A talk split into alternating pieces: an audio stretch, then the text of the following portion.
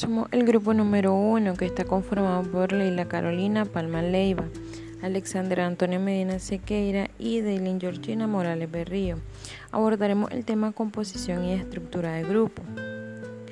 Los grupos sociales existen, necesitamos relacionarnos con los demás, sea en el marco de los grupos formales o informales. Interactuamos continuamente con otras personas y vamos entretejiendo nuevos vínculos. A lo largo de nuestra vida nos vemos insertos en distintas instituciones y grupos humanos, algunas veces por elección libre, otras veces por obligación o por necesidad. A lo largo de este capítulo trataremos todos estos temas. Inicialmente nos focalizaremos en los efectos de la composición del grupo, sobre otros procesos y resultados, como la dinámica del grupo o sobre el desempeño de la tarea grupal. Seguidamente nos centraremos en el estudio de la estructura de grupo, que tradicionalmente se ha ocupado de las normas grupales del sistema de roles, del estatus y de la cohesión. Como objetivo de nuestro trabajo tenemos desarrollar el tema de composición y estructura de grupos y como específicos conocer sobre los efectos de la composición del grupo, los correlatos del tamaño del grupo, los efectos de la diversidad en los grupos abordar la combinación de los individuos en el grupo y desarrollos teóricos sobre la composición de los grupos y definir la estructura de grupo y la diferenciación intergrupal.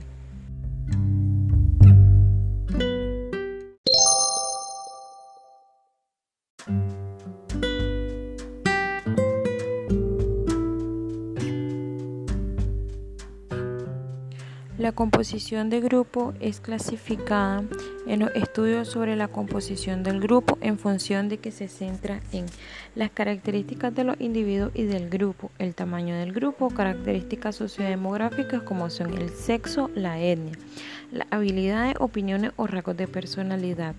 Las distintas formas de medir estas características unos autores emplean medidas de tendencia central para saber qué proporción de miembros del grupo posee una determinada característica, mientras que otros clasifican a los grupos como homogéneos o heterogéneos en relación con estas características. Las diferentes perspectivas a la hora de abordar la composición de grupo, tales como la composición de grupo como consecuencia. Algunos investigadores consideran que la composición del grupo es una consecuencia de otros factores. Estos aspectos suelen ser explicados por los procesos de formación y disolución de los grupos que explican cómo con frecuencia los grupos se forman a partir de unos intereses comunes, como realizar cierta actividad o porque comparten cierta proximidad física. La composición de grupo como contexto. La composición de grupo también se considera como un contexto social, dentro del cual se producen otros fenómenos psicológicos. Así se ha demostrado que la eficacia de diferentes estilos de liderazgo depende de las características de los seguidores. Finalmente, la composición de grupo como causa es la perspectiva que más interés ha despertado porque afecta directamente a determinados procesos grupales. Los efectos de la composición del grupo. Una de las preguntas más frecuentes sobre la composición del grupo es saber cuál es su tamaño ideal. Unos autores consideran que el tamaño ideal de un equipo de trabajo son 7 personas, mientras que otros sugieren que 6. Evidentemente, estas premisas son difíciles de evaluar porque suelen estar basadas en experiencias personales y no en vivencias empíricas. Por este motivo, la mayor parte de la investigación se ha centrado en estudiar sus correlatos. Los correlatos del tamaño del grupo. Lo importante a la hora de enfocar los correlatos del tamaño del grupo es tener en cuenta las ventajas y los inconvenientes del aumento del tamaño del grupo. Por lo general se considera que al aumentar su tamaño el grupo tiene más posibilidades de obtener recursos económicos, de reclutar expertos para consultar determinados problemas o de plantearse objetivos más ambiciosos. También existe más posibilidades de diversidad entre los integrantes del grupo. Finalmente, cuando el grupo aumenta su tamaño, le resulta más difícil obtener apoyo externo y suele tener menos interferencias del medio ambiente, lo que a la larga suele otorgarle más legitimidad. Las ventajas del aumento del tamaño del grupo son más recursos, ya sean económicos, de tiempo, energía, diversidad y más legitimidad. Las desventajas del aumento del tamaño del grupo son más problemas de coordinación, pérdida de motivación, más conflicto y menos cooperación. También más conductas antinormativas, menos satisfacción y menos participación. Todo esto sugiere que no existe un tamaño de grupo ideal. Lo más conveniente sería desarrollar estrategias que permiten maximizar la fortaleza y minimizar las debilidades derivadas del tamaño grupal.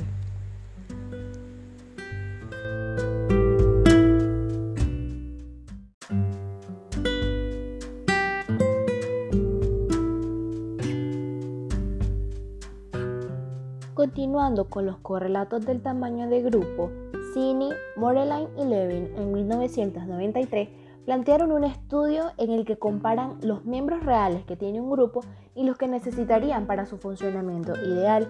Estos autores entrevistaron a 93 representantes de diferentes grupos estudiantiles de un campus universitario estadounidense. Los resultados pusieron de manifiesto que los líderes consideraban que tanto el exceso como la escasez de miembros generaban problemas, aunque de distinto tipo. Además, proponían una variedad de soluciones para evitar inconvenientes por lo que a la relación entre el tamaño y el grupo, ya sean demasiados miembros o pocos, y las prácticas de reclutamiento, estos autores confirman la hipótesis de que los integrados por pocas personas eran más abiertos a los futuros miembros.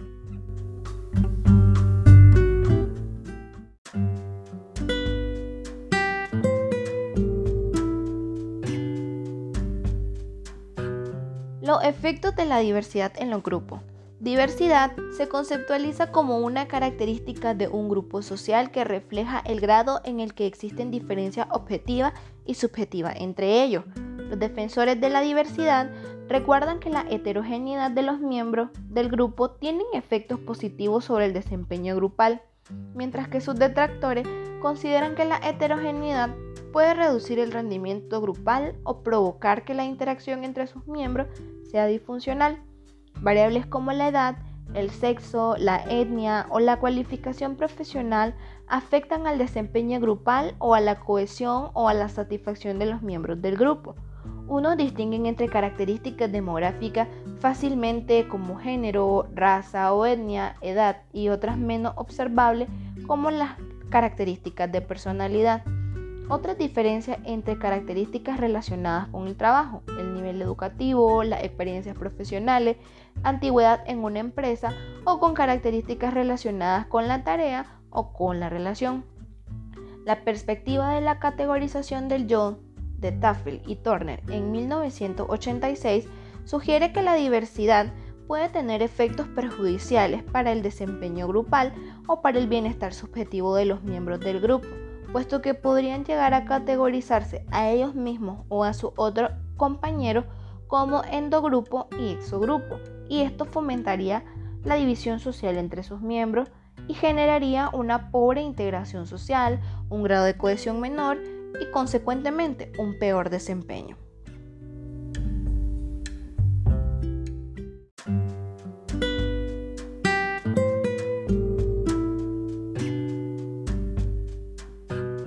Continuación les describiré algunos de los metaanálisis que sintetizan la mayoría de los resultados obtenidos sobre este particular.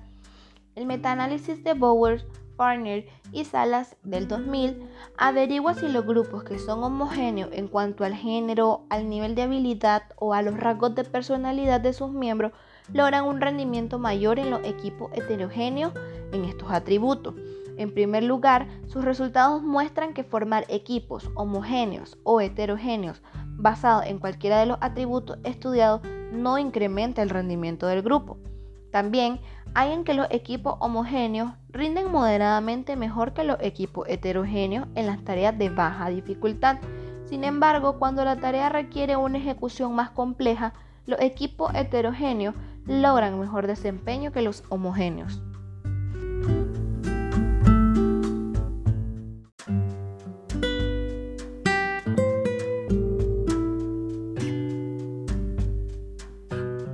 Metaanálisis de Horwitz y Horwitz del 2007.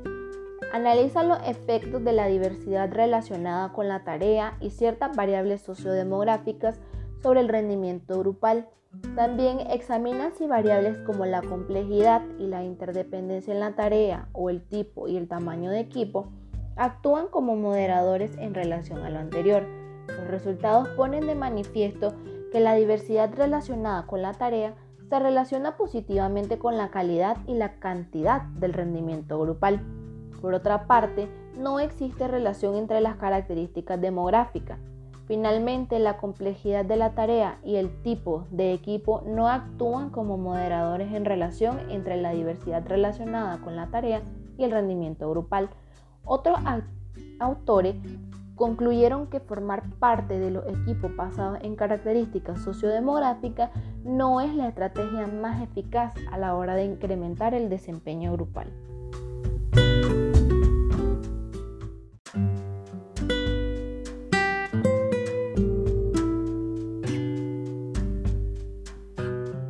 Metaanálisis de Yoshi y Ro del 2009 demuestran que las características asociadas con la relación tienen un efecto negativo sobre el desempeño, mientras que las centradas en la tarea se asocian positivamente con el rendimiento del equipo.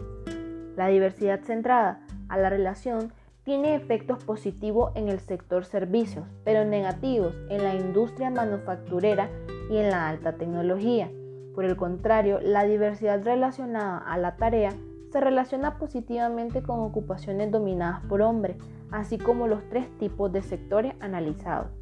Aunque el sector industrial y la ocupación ejercen un efecto moderador más potente que las variables de tipo equipo y grado de interdependencia, sus resultados también demuestran que un nivel bajo en la interdependencia se relaciona positivamente con el desempeño.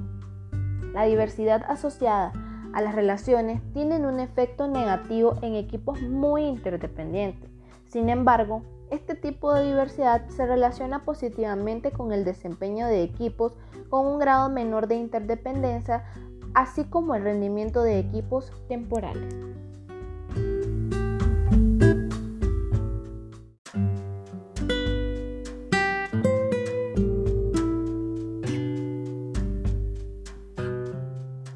Continuando con esta dinámica de exposición de notas de audio, eh, seguimos a lo que es el metaanálisis de Bell. Dice que la diversidad relacionada con la especialización profesional se relaciona positivamente con el desempeño grupal, mientras que no existe una relación alguna extra en la experiencia, organización y restante variable de los análisis de desempeño grupal. Una opción de características individuales se combinan de manera adictiva la combinación adictiva supone que cada individuo tiene un efecto independiente en el grupo y que este efecto se, asemejará en distintos grupos que él pueda formar parte. O sea que eh, su expresión o su forma de hablar o su manera en cómo comportarse va a ser siempre la misma, pero en diferentes grupos, con diferentes individuos de personas donde él esté reunido.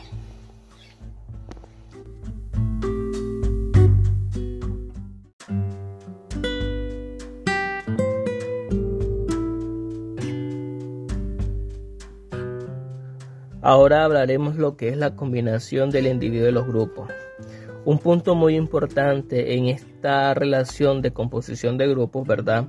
Es saber cómo se produce la transformación de las características individuales en el grupo, o sea, del miembro del grupo. Una opción de características individuales se combinan de manera adictiva, a la cual se supone que cada individuo tiene un efecto independiente en el grupo y que este efecto va a ser semejante a distintos grupos de forma partícipe en diferentes acciones. Es decir, que su forma de hablar o su manera de pensar siempre va a ser la misma, pero con diferentes vínculos de personas donde él esté reunido. La segunda alternativa sería, sería la regla y combinación interactiva, basada en interpretación y visión de grupo, es un conjunto de cada individuo que va a tener un efecto distinto cada uno de los grupos que él pertenezca. Es decir, no va a depender solo de su característica, sino de cómo se han comportado los miembros con diferentes grupos donde él se encuentra.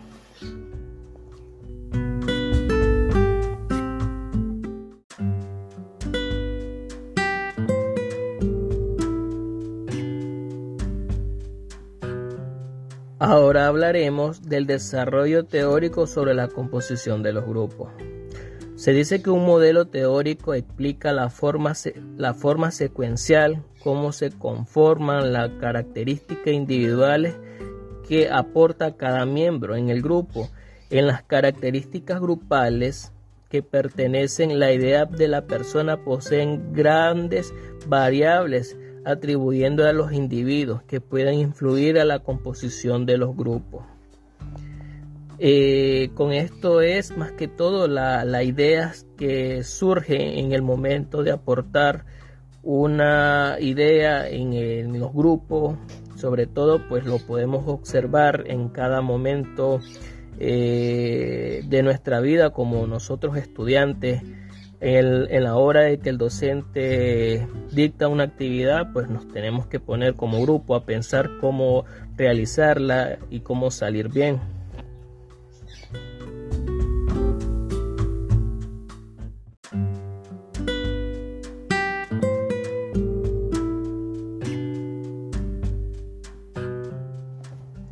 Ahora hablaremos lo que son las cuatro fases características individuales que son la salencia que nos indica las diferentes características que deben de poner en práctica para la determinación y contribución del grupo. 2. Visibilidad serían las diferentes características individuales que poseen lo que harán ejercer en el impacto del grupo. 3. Las reglas de transformación, la combinación y características individuales con las que el grupo posee 4. Finalmente, la integración social alude a la tendencia de los miembros en un grupo, pensar, sentir, actuar y como un grupo.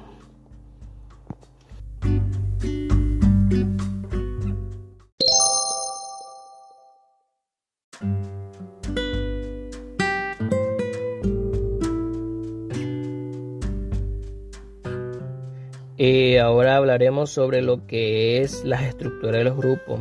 Se dice que procede la diferencia entre las posiciones exigentes en los grupos, es decir, en las distintas funciones que pueden desempeñar los miembros del grupo. Entre todo el grupo se puede decir son los casos de los roles. Eh, el valor que le da cada eh, miembro al grupo es positivamente un estatus, no se refiere diferencia o integridad, estableciendo patrones y características que pueden ser reglamentos, eh, procedimientos al cómo actuar en diferentes lugares como grupo.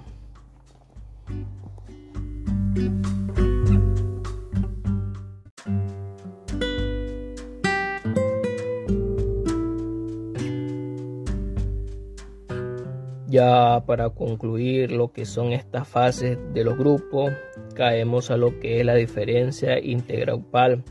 Puede enfocarse, se dice, y diversas maneras. Se puede concebir como el resultado del proceso de interacción en lo que permitirá la aparición de su grupo, la especialización y funciones a las grabaciones sociales y prestigio.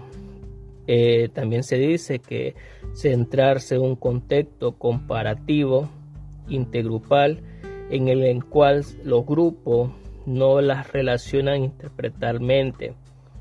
Eh, también las atracciones sociales, es decir, la atracción que se siente hacia otros miembros del grupo, pueden eh, generar estas atracciones.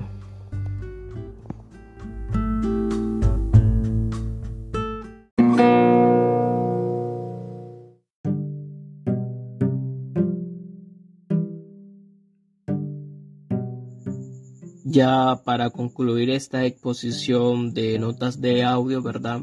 Llegamos a lo que es la conclusión de esta investigación, donde se demuestra a la actualidad la composición y estructura de los grupos, donde se basan un orden específico, acudiendo a diferentes normativas.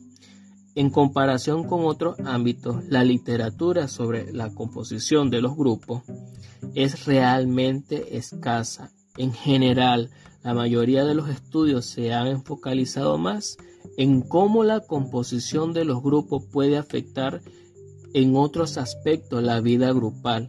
En esta composición de grupo se define qué tipo de personas pueden ser aceptadas en dicho grupo, desde la manera en cómo hablar, en cómo comportarnos. También se considera de, un contexto social dentro del cual se producen otros fenómenos psicológicos. Asimismo, la cantidad de miembros en un grupo puede tener ventajas y desventajas conllevando a diversos aspectos negativos y positivos, entre ellos la mayoría de diferencias de roles, una tolerancia mayor o un aumento notable en, las, en las decisiones para resolver un problema.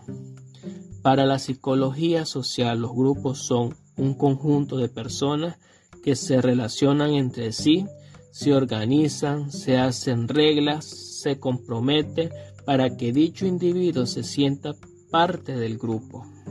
Muchas gracias.